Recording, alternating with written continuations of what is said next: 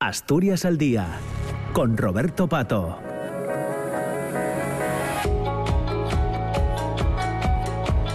Hola, ¿qué tal? ¿Cómo está? Muy buenos días. Son las 9 de la mañana y un minuto. Bienvenidos, bienvenidas. Comienza Asturias al Día en este día que va a estar, ya se pueden imaginar, lleno de contrastes, con, motivados fundamentalmente por el sorteo de la Lotería de Navidad que va a arrancar en cuestión de minutos en el Teatro Real de de Madrid. Y digo de contrastes porque al margen de la Lotería Nacional, de las esperanzas y sueños que muchas personas tienen depositados en sus décimos de lotería, la cuestión política sigue dando mucho que hablar y hoy vamos a recibir opiniones en torno también a uno de los asuntos clave de, toda, de todos estos días, de toda esta semana. Ya saben que el Tribunal Constitucional ha rechazado, ayer lo hacía, ayer miércoles, el recurso presentado por el Senado contra la decisión de suspender con carácter urgente la tramitación parlamentaria en la Cámara Alta de las dos enmiendas sobre el Poder Judicial y la renovación de la propia Corte de Garantías. Esta decisión mantiene vigente la paralización y por consiguiente cierra la puerta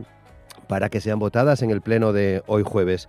Tras más de tres horas de deliberación entre los 11 magistrados y magistradas, la decisión ha salido adelante con seis votos a cinco en un pleno con mayoría conservadora. Unidas Podemos y la Fiscalía habían solicitado apartar al presidente del Tribunal Constitucional, a Pedro González Trevijano, y al magistrado Antonio Narváez por su vinculación directa con la reforma, lo que habría cambiado el equilibrio de fuerzas en este pleno del Constitucional. Sin embargo, sus recusaciones no han sido admitidas. Fuentes eh, jurídicas eh, señalan tanto en EFE como en Europa Press eh, que tanto Trevijano como Narváez aseguraban que no se dan por concernidos y además defendían que no tienen interés directo ni indirecto en el procedimiento en respuesta a la petición del Ministerio Público y de Unidas Podemos. En consecuencia, se ha producido una sola votación referida a ese recurso de súplica en la que han participado los dos magistrados cuestionados. El Pleno del Senado tiene previsto debatir este jueves a primera hora la proposición de ley recortada con la derogación de la sedición y la rebaja de penas por malversación para aprobarla de, forma definitiva, ya que no se espera que la mayoría parlamentaria acepte enmiendas al texto. La crisis, el choque institucional tras el veto del Tribunal Constitucional ha marcado el último cara a cara del año entre el presidente del Gobierno y el líder del principal partido de la oposición, Pedro Sánchez y Alberto Núñez Feijó, han protagonizado ayer miércoles un debate en el Senado en el que se acusaron mutuamente de no cumplir con la Constitución. Eh, mientras el primero ha reprochado a los populares eh, de enmudecer a las Cortes Generales y de querer recortar derechos por la puerta de atrás, el segundo le ha pedido que vuelva al constitucionalismo y que no reduzca a cenizas todo aquello que ha costado fortalecer en más de 40 años de democracia. El Partido Socialista y Unidas Podemos eh, y sus aliados parlamentarios mantienen su intención de registrar la proposición de ley que recupere las enmiendas vetadas por el Tribunal Constitucional para reformar el sistema de elección de sus magistrados, pero en todo caso ya dejarán para el mes de enero los debates y eh, votaciones para aprobarla. Tras la decisión del Tribunal de Garantías, el PSOE eh, habló con sus aliados para diseñar la estrategia a seguir. Aunque solo estaban firmadas por los dos partidos del Gobierno, esas dos enmiendas contaban con el apoyo de los socios de investidura, que apoyaron su inclusión eh, en la ley que deroga el delito de, sedición y ese procedimiento, no el fondo, es precisamente lo que el Tribunal Constitucional ha censurado.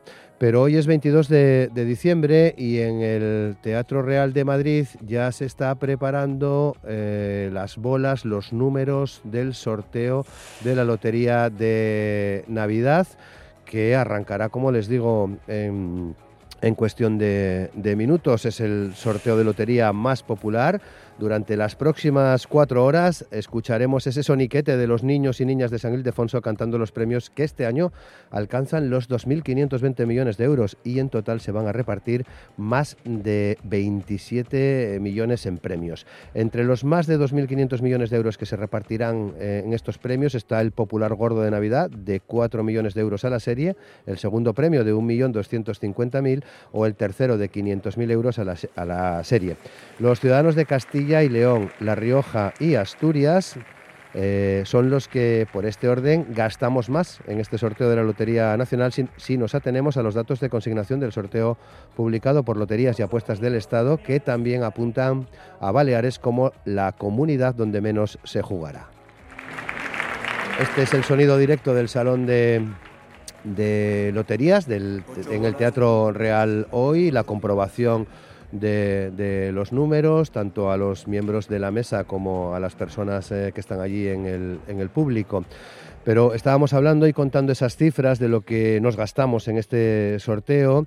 Eh, esas cifras son las de consignación del, sorteo del día 10 de noviembre, pero no obstante podrían variar algo en función de los números que las administraciones no consigan vender y devuelvan a la sociedad estatal, porque los datos de venta definitivos se van a conocer poco antes eh, del inicio de este sorteo del día de hoy. De momento, las previsiones y estos datos de consignación indican que el gasto por habitante en este sorteo será de 69,36 euros y que los castellano-leoneses destacan una vez más por ser los que más euros invierten en esta lotería, con una media de 109,6 euros.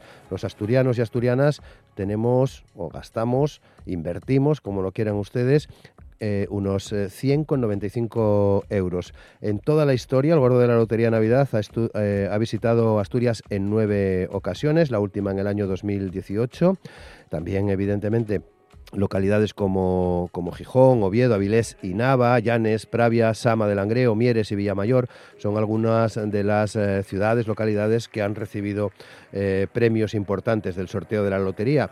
Y como premio importante, tal vez eh, podamos eh, situar que el Parque Natural de Somiedo es el protagonista del último anuncio de la Lotería de Navidad titulado El viaje.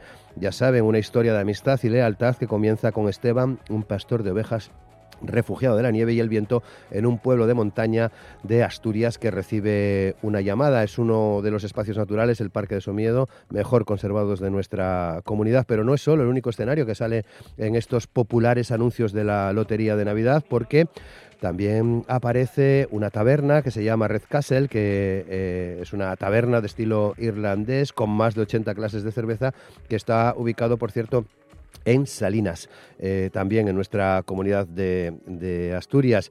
Y hay otro, otro momento también eh, interesante de estos, de estos vídeos, que son ese, ese rebaño de ovelles que está eh, pastando eh, eh, muy cerca del Hospital Universitario San Agustín de, Avilés y aparece también en, este, en este anuncio. En otro, el que habla de una chica que se llama Vika, el segundo anuncio de esta lotería de, Navidad.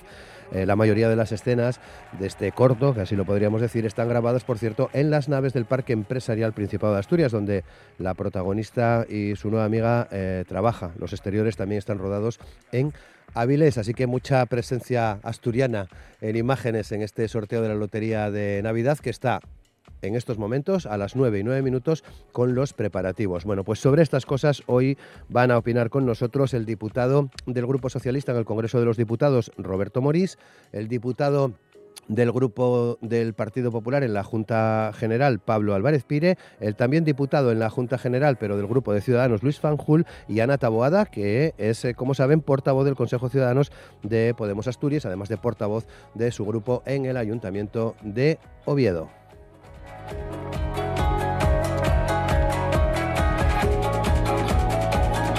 9 de la mañana y 9 minutos con Manolo Luña en los controles de sonido. Comenzamos ya el programa de hoy, Asturias al Día.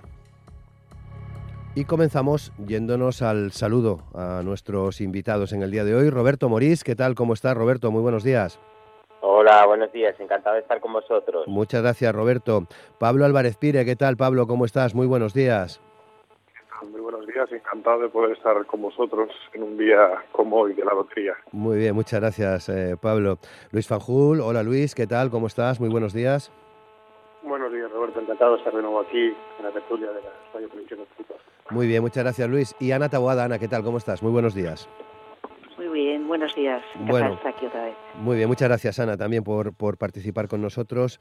Eh, día, no sé si compartís esa reflexión, ¿no? Ese día de contrastes que tenemos por delante con el sorteo de la Lotería de Navidad, algo tan habitual y tan popular en, en nuestro país. No sé si vosotros sois aficionados eh, a jugar. Bueno, yo creo que casi es imposible que eh, nadie tenga eh, al menos una participación, un décimo de, de, la lotería, ¿no? No sé si es vuestro caso, Roberto, ¿tú eres aficionado a, a, jugar a la lotería?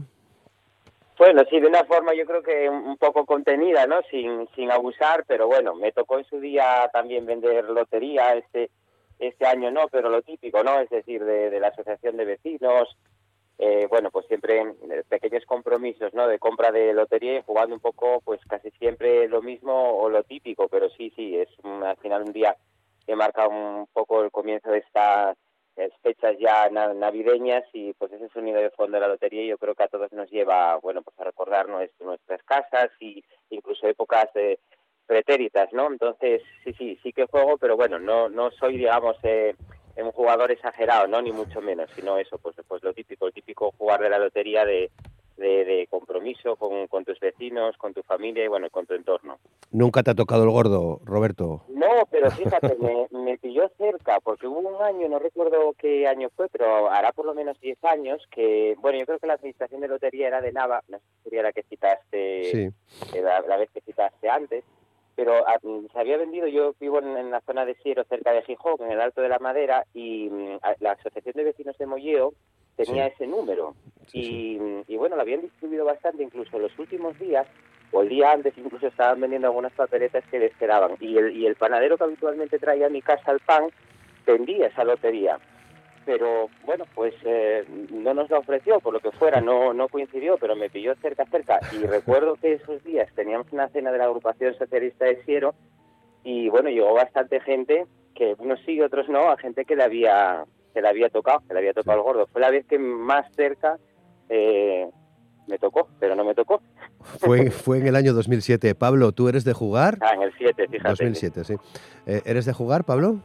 Bueno, yo soy de jugar y aparte lo decía Roberto, yo yo todavía soy vendedor también. Aparte de comprador soy vendedor y aparte eh, por partida doble, porque vendo de la comisión de fiestas de mi pueblo, un pueblo precioso, San Facundo, en el concejo de Tineo, y vendo del Partido Popular de Oviedo. Entonces, el, el ser vendedor implica ser un mayor comprador porque los compromisos son, son, aún mayores, son aún mayores. Entonces, eh, bueno, pues sí. Mm. Eh, yo, creo, hoy escuchaba, hoy escuchaba la radio una estadística que decían que para que tuvieses eh, una posibilidad mil al menos deberías de comprar 2.000 euros. Yo no llego ni de lejos a esa cifra, pero bueno, eh, tengo un pellizquín de, de papeletas, la verdad. Muy bien. Eh, eh, Luis, eh, lo mismo te pregunto. Bueno, pues, pues yo también soy, soy habitual, no soy un, comprador o un jugador de la lotería excesivo, ya sabes, entre compromisos y siempre hay un punto de superstición, ¿no? En el sentido de que a ver si le va a tocar a los compañeros y, o, a este club en el que tú participaste, y compras siempre unas participaciones, no vaya a ser que, que seas el único que te quede sin, sin el premio. Yo, como, como decía Roberto, también estuve cerca, porque hace 10 años, o en 2007 creo que fue, tocó aquí en la comarca de Avilés y me acuerdo perfectamente de que estaba yo esperando por la cría que salía de la academia y en el bar que tocó eh, era el que yo estaba a las afueras esperando, no, no me dio por entrar a tomar un café, a lo mejor no se sabe, ¿no? De todas maneras, a ver si este año hay suerte, dado que, que en, el, en el anuncio de la lotería este año sale la comarca de Avilés, a ver si eso es un presagio bueno y, puede, podemos volver a cantar algún premio en nuestra comarca. Ana, ¿tú eres de las que juega también? Bueno, yo lo, como todos, yo creo que las participaciones que compras de asociaciones, colectivos y que al final a, lo tonto y bueno pues eso de, también de, los institutos y colegios respectivos también que nos tocan eh, vender o comprar y, eso al final bueno pues hace que, tengas un montón de participaciones eh, bueno que tengas eh, bueno pues una inversión mm, vamos ni 2.000 euros ni 1.000 pero vamos pues 100 200 euros más o menos a lo tonto pues pues sí. Pero bueno la verdad que tampoco nunca me ha tocado eh, tener a nadie cerca que haya tocado la lotería ni ni nada así. Alguna cosa así más bueno pues eso la terminación y demás. El año pasado creo que tocó al, al Partido Popular del grupo la, lo que es, mm, vamos, el último número y tal, ¿no? Que, que recibieron, pero vamos, que no me ha tocado nunca cerca ningún ningún premiado ni nada. Pero bueno, yo creo que este día es el típico día que está todo el mundo pendiente de la radio y pendiente de, de escuchar los números, ya incluso es como ruido de fondo, ¿no? De tener puesto la lotería de fondo para, para ver si, si toca el gordo cerca, ¿no? Claro que sí, porque además es casi como la apertura de la Navidad. De hecho, ya ha comenzado el, el sorteo. Vamos a, a, a, escuchar precisamente cómo están cantando ya los niños y niñas de San Ildefonso los primeros, los primeros números. Este es el sonido del Teatro Real en esta mañana. 7.820. 1.000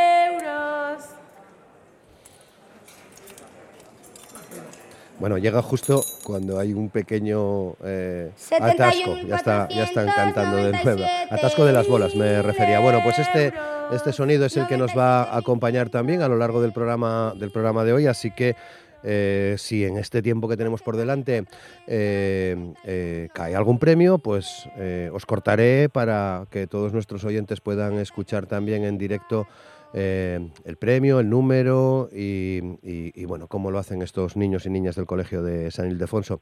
Decía al inicio, ya son las 9 y 17, que eh, era un día también lleno de contrastes, ¿no? Porque prácticamente con un ojo eh, pendientes del sorteo de la lotería, pero también del panorama político que tenemos por delante en estos últimos días del año con todo lo que está ocurriendo con el Tribunal Constitucional y las distintas eh, valoraciones que se, que se producen casi al minuto. ¿no? De hecho, la última lo decíamos en la introducción ayer miércoles por la tarde.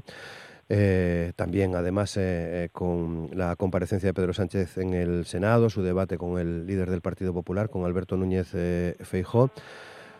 Ana, no sé si las cosas están muy claras. Parece que tanto el, PSOE como Unidas Podemos y los grupos que apoyaron la investidura vais a plantear eh, esa reforma que se debatirá seguramente ya en, enero, pero de momento hoy en el Pleno del Senado, pues nada de votar la, renovación del Constitucional, ¿no? Bueno, yo creo que todas estas decisiones que ha adoptado el Tribunal Constitucional o la mayoría de, los miembros del Pleno de la, del Tribunal Constitucional es una, son decisiones sin precedentes en, la historia democrática de no solo de, España, sino de cualquier país eh, democrático del, entorno nuestro. ¿no? Y, es muy preocupante pues que la injerencia tan grave que, hemos tenido ahora mismo con, estas decisiones en la actividad legislativa de, del Parlamento, ¿no? de lo que son las Cortes Generales. Y yo porque, vamos, es inédito en la historia de este país que, que se paralice la tramitación de una iniciativa legal.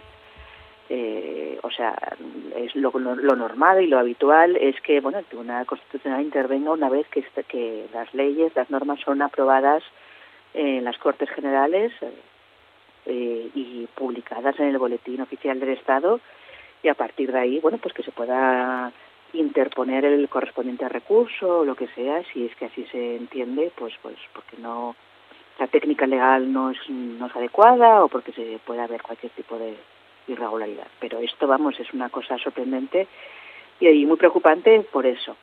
Eh, y además nos encontramos con ese bloqueo de tanto el Consejo General del Poder Judicial como el Tribunal Constitucional para, bueno, pues para ese mandato que ya llevan caducado desde hace cuatro años, pues, pues renovarlo, ¿no? Y esto siempre ha pasado eh, con, con el Partido Popular eh, bloqueando esta situación, ¿no? Y, bueno, pues mm, cuando no tienen las mayorías en el Congreso de los Diputados, pues quieren intervenir a través de, de otros tribunales como es este. Y yo creo que además, en este caso, pues se produce una serie de irregularidades tremendas. La primera es que, bueno, que pues ya lo que comentaste tú antes, ¿no? Pues que Trevijano y Narváez hayan intervenido en estas decisiones el deber de abstención eh, de cualquier eh, persona, juez o jueza dentro de un órgano judicial viene establecido en el artículo 219 de la Ley Orgánica del Poder Judicial, que cuando tengan interés directo o indirecto en, el asunto que se está tratando. Y aquí que digan que no tienen eh, interés directo o indirecto estos dos magistrados, pues es sorprendente porque se está decidiendo sobre algo que tiene que ver con sus puestos y sus sueldos eh, 13.000 euros al mes de Trevijano y 12.000 de Narváez eh, al mes eh, netos. Eh, y bueno, está claro que esto um, pues es un bloqueo sobre algo que les afecta directamente a ellos porque tiene que ver pues con, con esta situación. No solo no, no se abstienen, es decir, no se, se apartan para que la decisión se tome sin que estén ellos presentes, cosa que debería pasa en todas partes, pasa incluso en los órganos administrativos de cualquier administración pública, cuando hay algo que puede afectarte de alguna manera, eh, pues tienes que salirte del órgano y el órgano toma la decisión. Eh, pero es que tampoco han aceptado ni siquiera la recusación, eh, que, que, la recusación eh, en otros casos pues sí tuvo lugar y eh, el año 2007, en el, cuando fue la, el debate sobre el Estatuto catalán, pues Pérez se tuvo que, no pudo votar y bueno, pues esto tuvo que ver pues con la recusación que se hizo en su momento y que favoreció bueno pues que se, decidiera sobre el estatuto catalán, se impugnara el estatuto catalán, se decidiera sobre la, la no constitucionalidad de algunas de las partes del estatuto y, y bueno para modificar las mayorías en su momento bueno, porque pues eh, este magistrado había eh, hecho un artículo eh, unos meses antes valorando toda esta cuestión no entonces se tuvo que eh, no, no, pudo votar al respecto. ¿no? Pues en este caso tenía que haber pasado lo mismo y no ha pasado. Eh, toca reformar tanto el Consejo General del Poder Judicial y, y, las tomas, de decisiones, eh, vamos, es la de configuración de estos órganos, eso hay que hacerlo cuanto antes. Y, eh, ya no estamos en un, eh, en un contexto político en el que había un bipartidismo, sino un contexto pluri, eh, pluripolítico, plurinacional, y en el que se tiene que eh, bueno, pues que, que, tiene que adaptarse, pues lo que son todos los órganos constitucionales a, a este panorama. No podemos estar bloqueados por esta situación ahora mismo. Uh -huh. Luis, ¿qué, ¿qué, opinión tenéis vosotros? Bueno, yo, yo creo que tenemos que separar a la hora de analizar este problema, por una parte lo que es el vocerío mediático y político y luego y por otra parte lo que son propiamente las decisiones del Tribunal Constitucional. Yo a veces hay unas declaraciones grandilocuentes de que es un golpe de Estado, de que se pide la soberanía nacional, y, muchísimo menos. El, Tribunal Constitucional, que no es un órgano judicial, sino un garante de la Constitución, lo que ha dictaminado es que el procedimiento, el procedimiento para modificar dos leyes orgánicas no es el adecuado. Y las medidas cautelarísimas que pidió el Partido Popular estaban dentro de las competencias que puede hacer el partido, el Tribunal Constitucional que puede adoptar. Y no es una situación inédita, como ha dicho ahora Ana. Esto ya se tomó con las leyes de conexión en el Parlamento de Cataluña, que siguieron adelante, pero había una cautelarísima para impedir que se siguiera tramitando dichas dichas leyes. Por tanto, vale, eh, hay dos, están, están prorrogados, que no caducados, no dos miembros del Tribunal Constitucional, sino cuatro, cuatro miembros. Y llama la atención de que se pida que se abstengan dos y no esos cuatro. De todas maneras, eh, la prórroga de sus cargos no es algo ilegal. Puede ser una situación anómala, pero no es ilegal. Y mientras estén en prórroga, están en pleno uso de sus, de sus derechos. Y además, el tema de la recusación, el Tribunal Constitucional, según he leído, no entró en ello, sino lo que se tramitó anteriormente era la capacidad que tenía, en este caso Unidas Podemos, de legitimidad de, intervenir en el procedimiento que afectaba a la mesa de la Cámara con el Partido Popular. Y se dictaminó que no, puesto que era una relación entre la mesa de la Cámara y el Partido Popular, porque los actos de la Cámara del Congreso están supeditados a las normas constitucionales. Pero más allá de, lo que estábamos hablando, de lo que estaba estoy comentando, eh, a veces hay una exageración eh, política y, y de declaraciones que yo no creo que hagan bien a la estabilidad y a la creencia que tenemos de nuestras instituciones. ¿no? Ahora se va a hacer una proposición de ley, es como se tenía que haber hecho, porque como se estaba haciendo anteriormente o se pretendía hacer, se estaba limitando el derecho de participación de restantes grupos políticos en esas leyes, en esa modificación de una ley orgánica que es, son leyes que, que establecen el esqueleto de las instituciones eh, nacionales y constitucionales. Por tanto, creo que, que es lo que lo que toca ahora. Si se quiere modificar una ley orgánica pues bueno que se haga una proposición de ley y que todos puedan intervenir puesto que es como como establece también la constitución que dice que la modificación de una ley orgánica tiene que ser por mayoría absoluta con una votación final sobre el, el conjunto del proyecto es decir una votación separada porque estamos modificando una ley orgánica. Por tanto separemos la parte altisonante de lo que son propiamente propiamente los dictámenes del Tribunal Constitucional y a partir de ahí podemos entrar a hablar si se está bloqueando o no el Consejo General del Poder Judicial, que eso es otro debate. Pero lo que ha dictaminado el Tribunal Constitucional es que no se puede, y no es la primera vez, no se puede, por una ley ordinaria, modificar una ley sustantiva como puede ser, o son las leyes orgánicas. Bueno, vamos a, conocer ahora la, opinión de, Pablo Álvarez Pire, del diputado del Partido Popular. Pablo.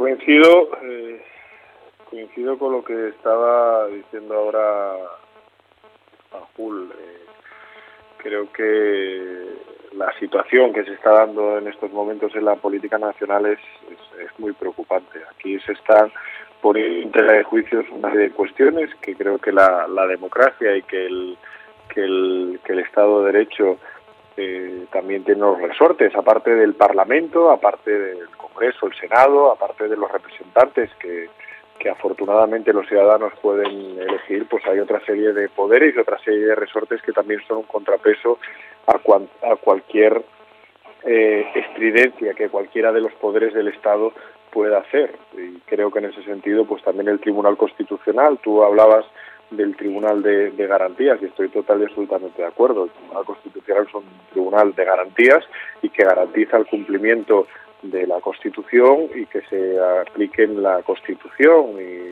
todas las normas que emanan de, de, la Constitución de una manera adecuada.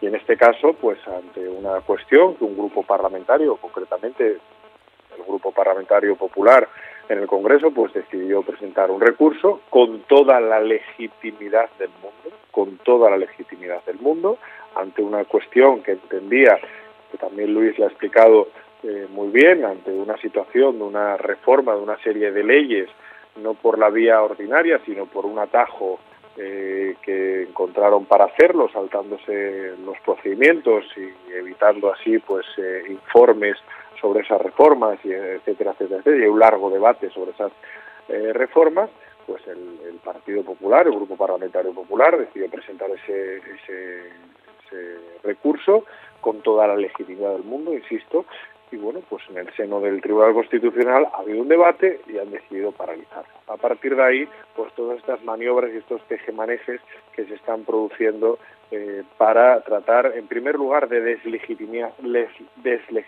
una institución importantísima como es el Tribunal Constitucional, que creo que no debemos entrar en ese juego, porque decía muy bien, los eh, magistrados están en prórroga de su mandato, no han finalizado su mandato. Son dos cuestiones totalmente diferentes. Tienen todas las facultades para poder seguir eh, trabajando y poder seguir garantizando ese cumplimiento de la Constitución. Y también me sorprende, que lo decía eh, mi compañero de, Ciudadanos, que si son cuatro los afectados por esa prórroga, porque ayer solo nos fijamos en dos, precisamente dos de, de un corte ideológico conservador. Yo creo que es muy preocupante, es muy preocupante que el gobierno avale este tipo de, actitudes, es muy preocupante que el gobierno avale este tipo de actitudes y debería hacer en este caso también caso ellos que siempre están hablando de Europa y que siempre respaldan y tratan de respaldar sus palabras con lo que Europa dice, que es una cuestión muy importante y que yo aplaudo, creo que también deben de estar eh, en lo que dice ayer mismo todavía el comisario de Justicia Europeo, que en primer lugar respetar lo que un tribunal de garantías, un tribunal constitucional dijo, eso en primer lugar dijo la Unión Europea y en segundo lugar que debemos avanzar hacia una reforma en, la en una reforma de la despolitización de la, de la justicia, que es al fin y al cabo lo que el Partido Popular lo que el Partido Popular está pidiendo y que sin duda pues que es una cuestión necesaria necesaria en estos momentos. Y Roberto, Roberto Morís. Bueno, a mí lo primero que me gustaría señalar es que mi partido, el PSOE, es un partido que cree profundamente en la, en la Constitución, que cree en la Constitución como una herramienta fundamental de la convivencia en España y eh, por tanto somos un partido comprometido fuertemente con, ella, con nuestra, con nuestra Constitución y lo que hay que hacer es eh, cumplir con la Constitución. Aquí lo que estamos viendo es que no se está cumpliendo eh, con la Constitución porque una forma de cumplir los que se ah, dicen tanto, no dicen ser tan constitucionalistas es renovando los órganos constitucionales, en este caso el, el Poder es el objetivo en el que trabaja el, el, el PSOE y ahí estaban eh, orientadas o están orientadas las iniciativas legislativas que estamos impulsando, porque si hacemos un poco de memoria, cuando el Partido Socialista eh, ha estado en la oposición, ha cumplido siempre con su obligación de renovar el Poder Judicial. Siempre. En 2001, tengo aquí los datos eh, recogidos, se renovó en, en tres meses después de que expirara el mandato de, sus miembros, en 2013 dos meses después, y sin embargo las situaciones que vimos de, bloqueo ha sido siempre que el PP estuvo en la oposición. En el año 95, Aznar, retraso de ocho meses. En el 2006, Rajoy, dos años y ahora llevan cuatro años, primero con, con Casado y ahora eh, con Fijó. Pues ahí están los datos y esa, esas son las actitudes. Entonces yo lo que veo es que el Partido Popular, una semana y otra también, eh, aquí en el Congreso lo que está intentando es lo que no puede conseguir por una mayoría que no tiene y siga habiendo todavía un problema de aceptación de los resultados de las urnas. Es que el Partido Popular perdió las elecciones y es algo que no acepta. Entonces bloquea todas estas renovaciones y luego pues eh, recurre siempre todas aquellas eh, leyes y todos aquellos avances sociales que lo, que lo ha hecho históricamente y bueno pues semana eh, tras semana pues anuncia siempre nuevos nuevos recursos entonces aquí lo que hay es una utilización partidista clara de las instituciones para intentar manejar a través de otras instancias distintas al Congreso y ese es el juego que está haciendo el principal partido de la oposición no estaríamos hablando de esto si hubiésemos hecho esa renovación. Pero, insisto, es que siempre que el Partido Popular está en la oposición, no se da, no se facilita esa renovación cumpliendo la Constitución, porque es un partido que no cumple la Constitución en muchos de los aspectos, a pesar de, bueno, pues erigirse como gran defensor de la eh, Constitución y de su y de su cumplimiento. Y eso es un tema grave, porque al final lo que estamos viendo aquí semana tras semana y lo que se está trasladando es preocupante, porque yo lo que veo es a la derecha pues intentando deslegitimar todo el sistema, deslegitimar el sistema político, el funcionamiento de nuestra democracia, porque mm, en la bronca les va bien, a ellos en la bronca les, les va bien, es donde la derecha eh, se mueve bien y donde cree que puede sacar rédito político. Y bajo mi punto de vista esto es muy grave, pero es exactamente lo que está sucediendo. Y si no, ¿por qué no se hace la renovación? Llevamos reclamándolo todo lo que va de legislatura y, y no hay forma. Y yo creo que eso es un asunto clave y un asunto grave además. Pablo. Bueno, yo, Roberto, comprendo que estéis nerviosos y comprendo que los. No, no, te lo digo con total serenidad, de verdad. Comprendo, comprendo que los argumentarios eh, de, de Ferraz estén corriendo como la pólvora ante esta situación. Mira, yo ayer decía una cosa el presidente de mi partido, el presidente Fijó, que suscribo 100%, y es que el Pedro Sánchez de 2019 no votaría al Pedro Sánchez del año 2022, porque es que el Pedro Sánchez del 2019 con el programa que se presentó a las elecciones y con las declaraciones que hacía los medios en ese momento, eh, pues contradice absolutamente al Pedro Sánchez del año 2022. Hablaba de intensificar el delito de sedición, hablaba de no negociar, eh, que recordamos aquel insomnio que sobrevenido que tuvo el presidente del gobierno eh, con ese temor a poder gobernar con Podemos.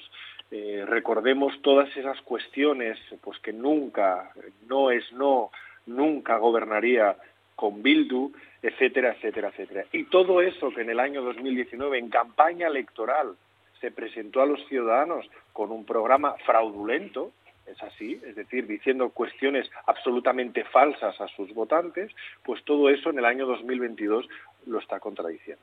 Y lo que el presidente del gobierno debería hacer ante este cambio radical de su política, que no, oiga, yo no digo nada, si él considera que es lo que tiene que hacer, yo no cuestiono ni muchísimo menos, cada uno en su partido sabrá lo que tiene que hacer y lo que tendrá que defender, faltaría más, pero lo que hay que hacer es darle la voz a los ciudadanos y que hablen los ciudadanos y que los ciudadanos digan si están de acuerdo con ese cambio del Pedro Sánchez del año 2019 al Pedro Sánchez del año 2022. Eso es lo que el presidente de mi partido ayer pidió y suscribo 100%, porque la realidad ante un cambio tan sustancial en políticas tan importantes para un país como son pues esta reforma de la justicia, como son esos pactos eh, que él antes veía insalvable, incluso hasta que le podían quitar el sueño, pues resulta que todo eso se desvaneció al día siguiente de las elecciones, pues hombre, lo que debería de dar es voz a los ciudadanos. Y que los ciudadanos que realmente son nuestros jefes, son nuestros jefes de los que tenemos la suerte de ser representantes en ayuntamientos, en parlamentos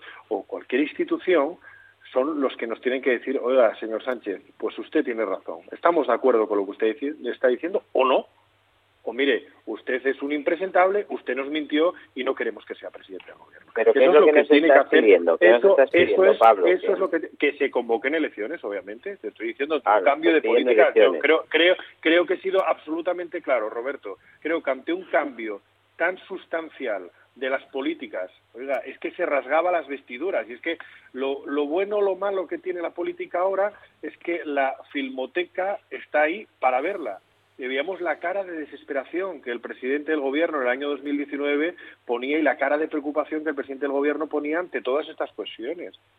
Y el endurecimiento que a su juicio tendría que sufrir el, delito de sedición. Y oiga, por favor, ¿cómo voy a pactar con Bildu? Y oiga, por favor, ¿cómo voy a yo tener en el gobierno a unas personas como las de Podemos? Que es que me quitarían el sueño, no podría dormir tranquilo, decía él, con cara de sufrimiento. Que, bueno, pues mucha gente lo, lo pudo creer y ahora resulta que es todo lo contrario. Lo que tiene que hacer es darle la palabra a quien nos coloca aquí. Esa es la realidad. Y dejarse de tonterías y dejar de utilizar atajos. y dejar de utilizar atajos. Dejar de utilizar atajos eh, que están utilizando para modificar leyes, leyes tan importantes. Brevemente, Roberto. que... muchas veces utilizados, por cierto. Ana Tabuada, sí. Adelante.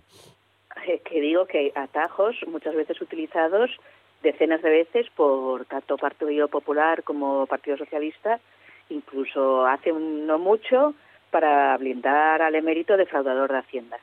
Eh, para, para aquello, um, bueno, no se entendió que había, había necesidad de entablar ningún tipo de recurso a amparo, ¿no?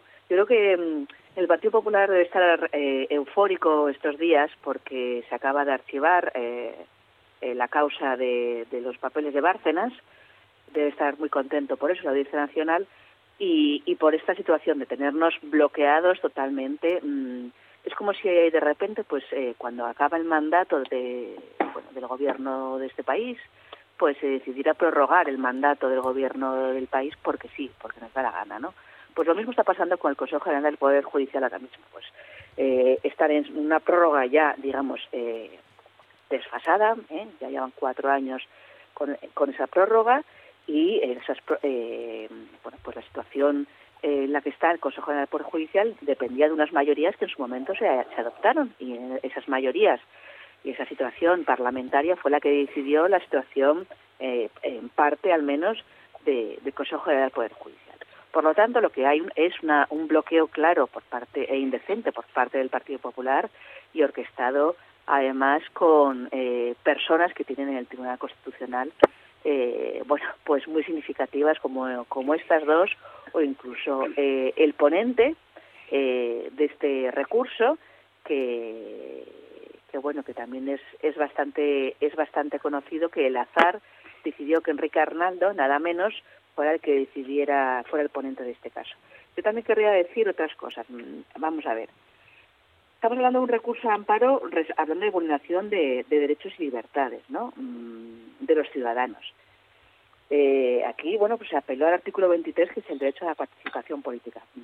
El derecho que no se le ha impedido a los eh, congresistas o senadores porque están ejerciendo su derecho dentro de las cámaras correspondientes. Por lo tanto, ese derecho no ha sido impedido en ningún momento.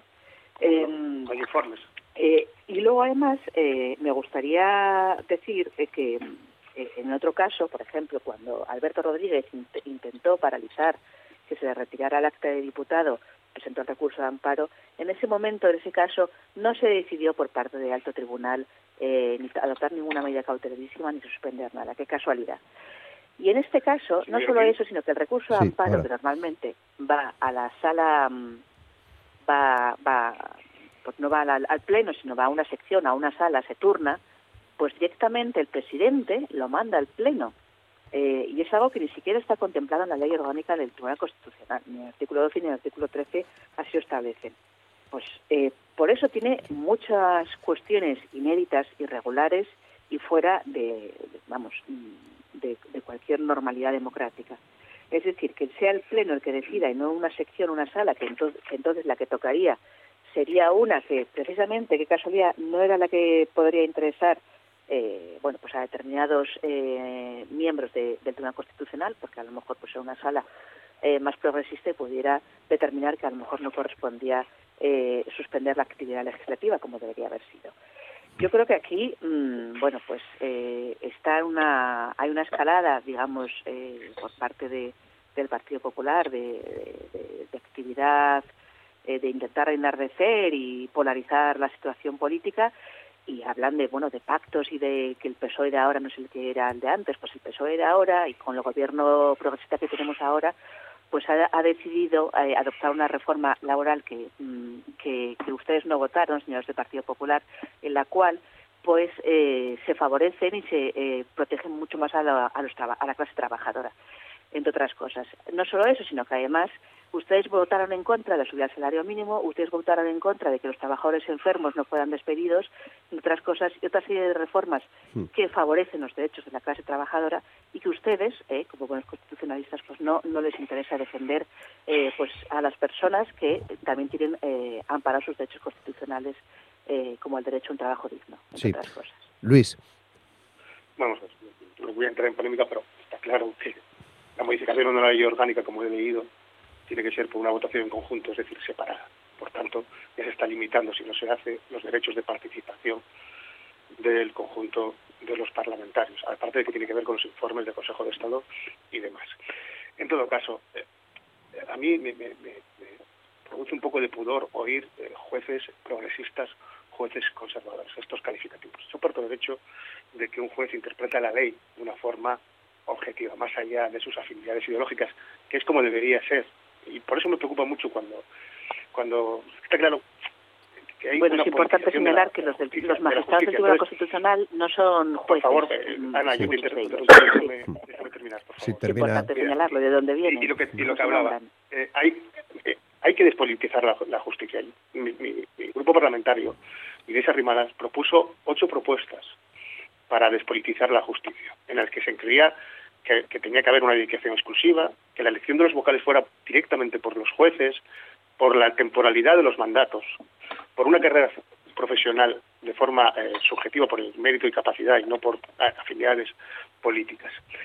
Y una segunda derivada que me gustaría introducir es que todo este debate, todo este debate, lo que está haciendo es ocultar que mañana, hoy creo, se va a votar la modificación del delito de sedición y el delito de malversación. Y se está legislando ad hominem, es decir, en el caso del delito de sedición y de malversación, para favorecer en este caso a los independentistas catalanes. Es decir, son aquellos los que han infringido la ley los que están dictaminando cómo debe ser a partir de ahora aplicar la ley. Si eso no debe ser también motivo de recusación, no lo sé. También sería un caso de recusación, ya sé que no se puede hacer por, por un parlamentario, pero es decir, si llegamos a los extremos, vamos a hacerlo todo así. Y claro, cuando también se está modificando el delito de malversación, nos podemos encontrar de aquí a un mes o dos en que haya condenados por corrupción, ya sea del PP, ya sea del PSOE o de otros partidos, que estén en la calle, que estén en la calle como ha pasado con la desgraciada ley del sí, solo es sí, que ya hay 100 personas de- condenadas por delitos de agresión sexual que han visto reducidos sus penas. Y esto es muy grave. Y esto es muy grave y es lo que no nos está dejando este debate sobre si es un golpe de Estado, si no sé qué, el tema del Tribunal Constitucional, que al final es una, de- una decisión dentro de los parámetros, dentro de los parámetros que están permitidos institucionalmente, es lo que no, No, nos de- deja dentro de los parámetros decir no, porque está pasando. se está impidiendo el No, no, debate, todo es, es lo todo- grave. no, no, es dentro de los parámetros porque nada se ha cumplido. y, eh, ya te lo dije, si coges la ley de la orgánica del Tribunal Constitucional o coges la Constitución, está dentro de los parámetros. Otra cosa es que se esté bloqueando las instituciones. Pero claro, las instituciones están bloqueadas porque durante muchos años los dos partidos mayoritarios han estado manoseando el Poder Judicial.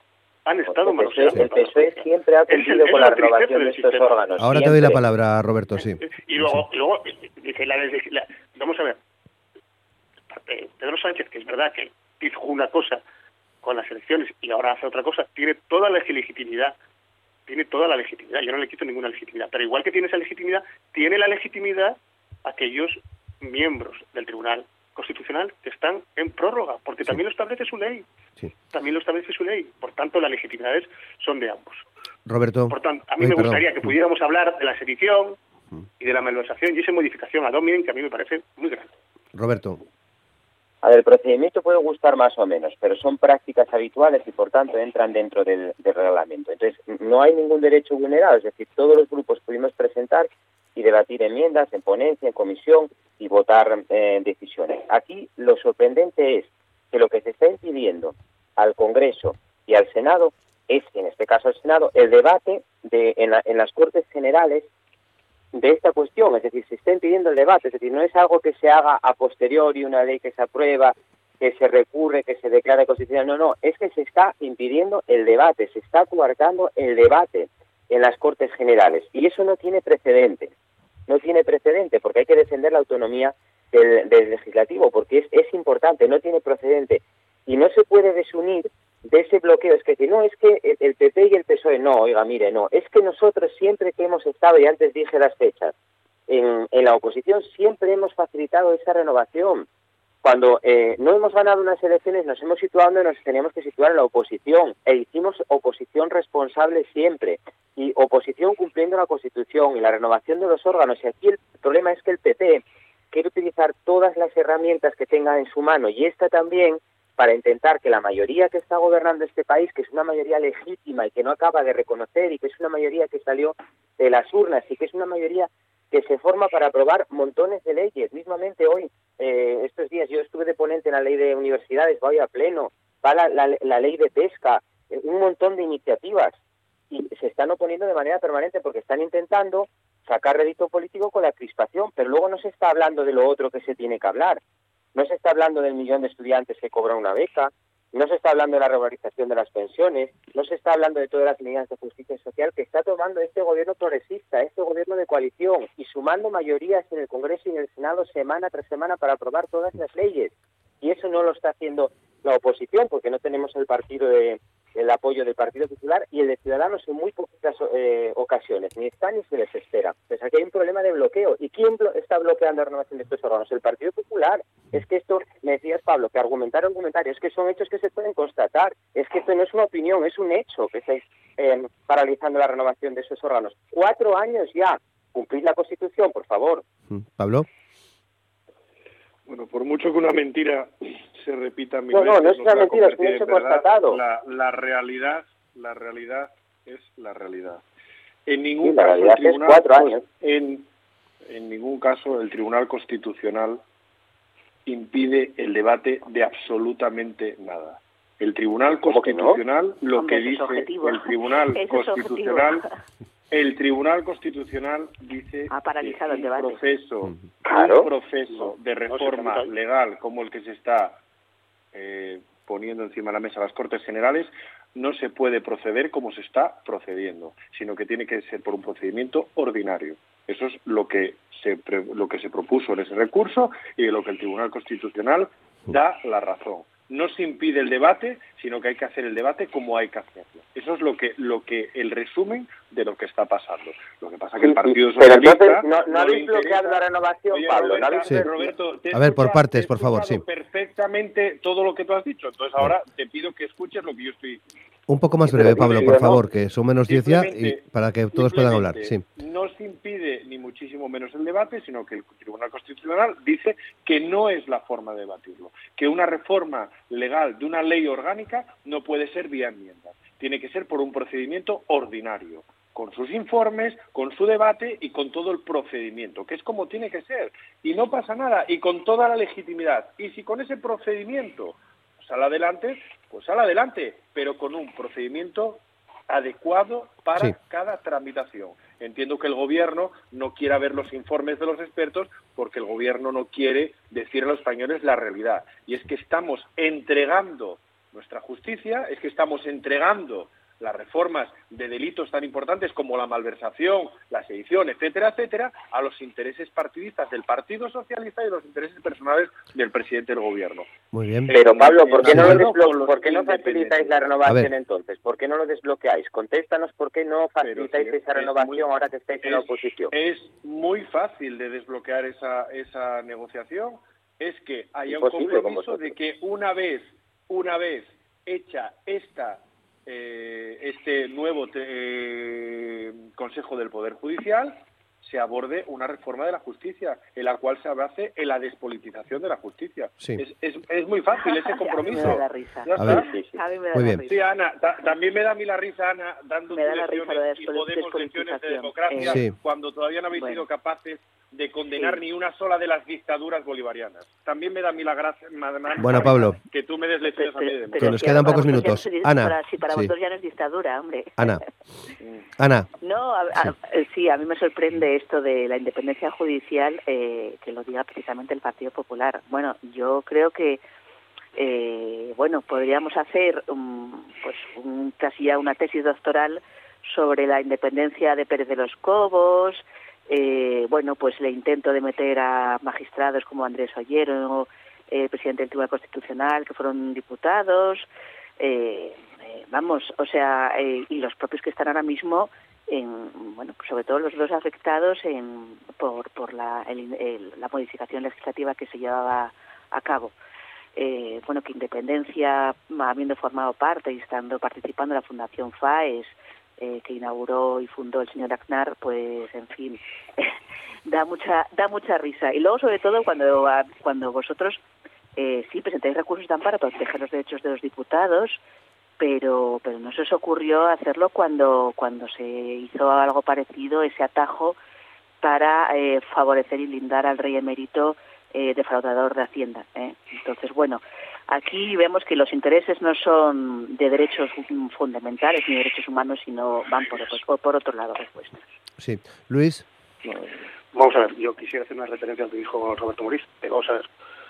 Mm, Recurso de amparo número 7464 del 2013 del, par- del, del, del Grupo Socialista en el Senado, por el que dictamina que no se puede meter leyes eh, por medio de una enmienda en una ley ordinaria, cuestiones de ley orgánica.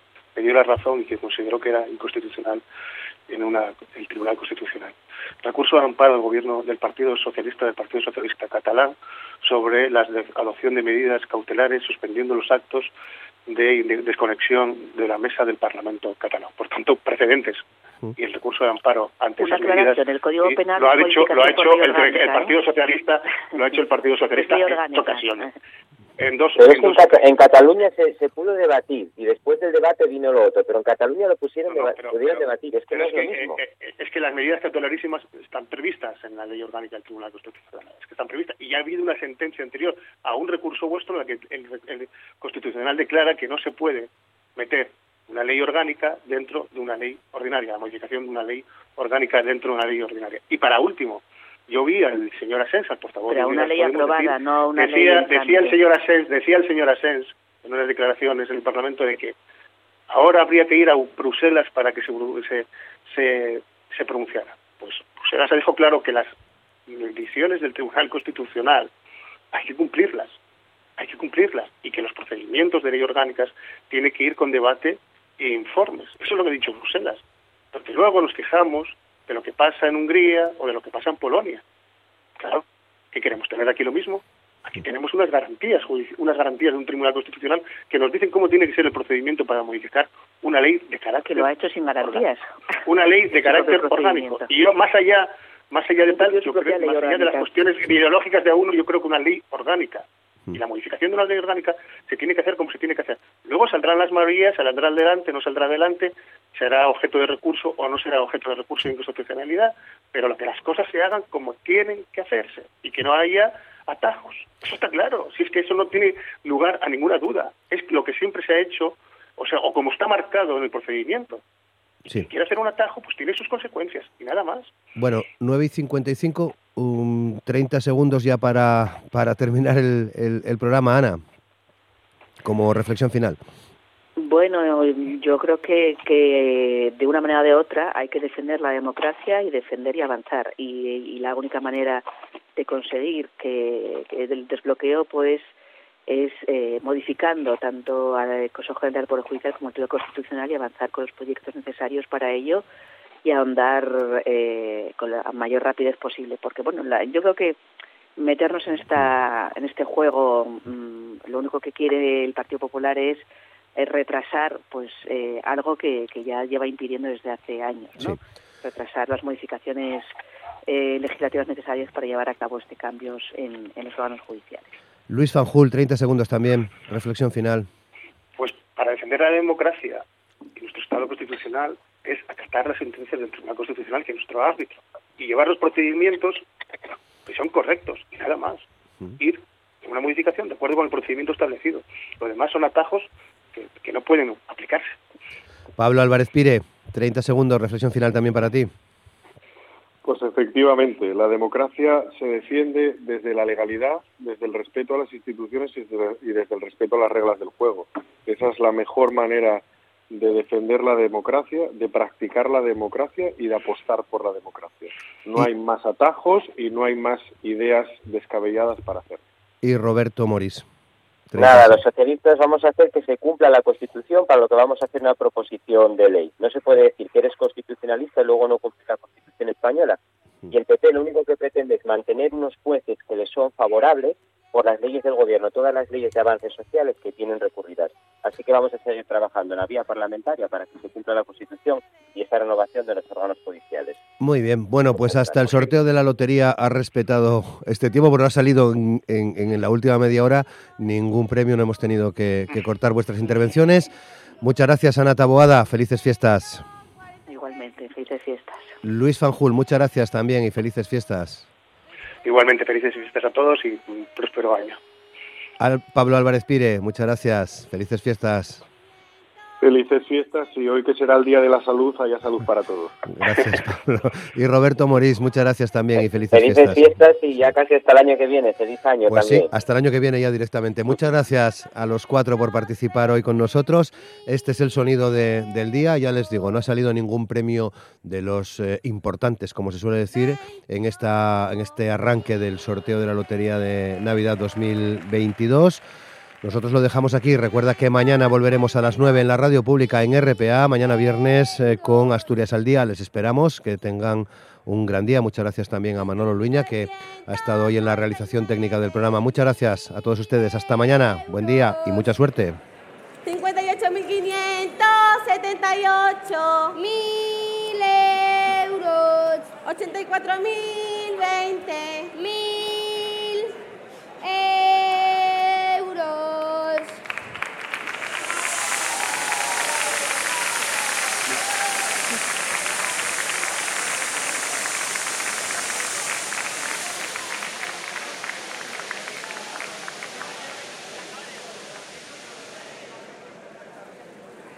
Esto es RPA, la radio autonómica de Asturias. 71.134 mil euros. Ci- 50.003 mil euros. 73.918 mil euros. 18.260 mil euros 50.042 mil euros. 76.164 mil euros. 75.696 mil euros. 28.599 mil euros 88.250 mil euros. 82.300